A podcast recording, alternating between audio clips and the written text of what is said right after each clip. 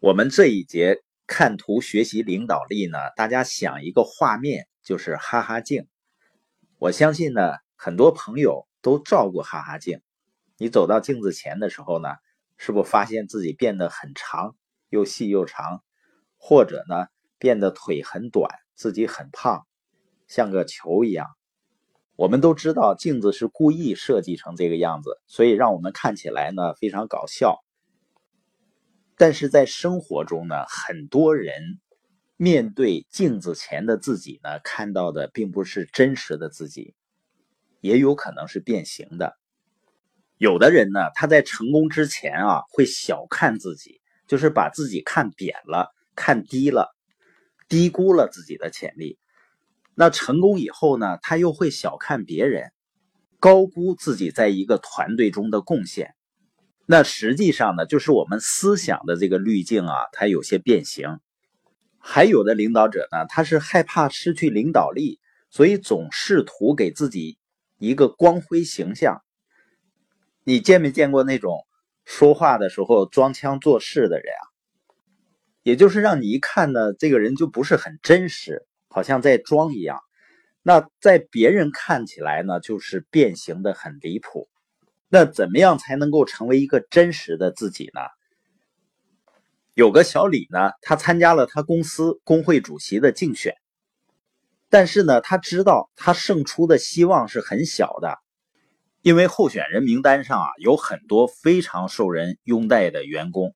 随着竞选日期的临近呢，这个小李变得越来越烦躁，因为他太想得到这个位置了，以至于呢，他想不惜一切代价的去得到。这一天呢，轮到他进行初试。当一名评委问他：“你觉得你自己有哪些实力可以竞争这个位置？”时，他很紧张。他意识到啊，这次回答很重要。小李想了一会儿呢，做出了一件自己从没想过要做的事儿。他撒了个谎。他觉得呢，只是撒了一个无关紧要的小谎。他当着本部门的同事说呢，自己以前当过工会干部。说完呢，他看看底下的反应，他的回答呢，似乎让每个人都有兴趣了。于是呢，他又向前迈了一步。他告诉大家呢，自己以前在工厂还搞过募捐，购置过音响系统，并且呢，在工厂的食堂里搞了舞会和每周的电影晚会。这时呢，听众就开始鼓掌。他就又接着编故事，这样呢，小李抛出一个又一个谎言，他已经越陷越深了。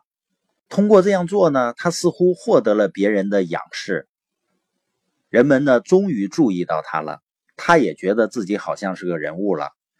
直到后来，好朋友们向他提出质疑，问他为什么以前从没有听他说过这些事儿呢？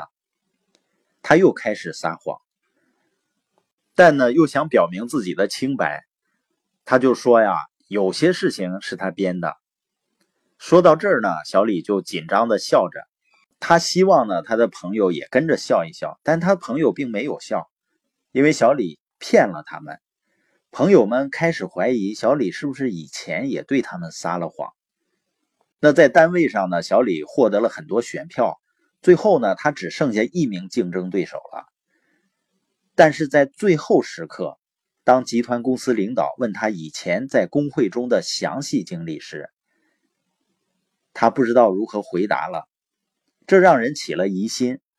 所以呢，公司的主任决定找小李谈一谈。在主任的追问下呢，小李最终是口干舌燥，说不出话来了，脑袋一片空白。不知道怎样摆脱困境，最后呢，小李终于承认根本没有这些事儿，那些都是为了竞选辩论而编出的故事。撒谎呢，就是因为他觉得真正的自己不够好。因为有些领导者啊，他觉得自己不够资格当领导者，就怕别人了解本相，好像别人了解真相了，就不会让自己当他们的带领人了。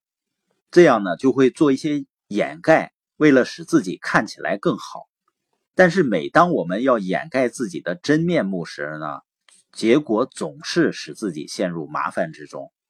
因为人啊，最终还是喜欢真实。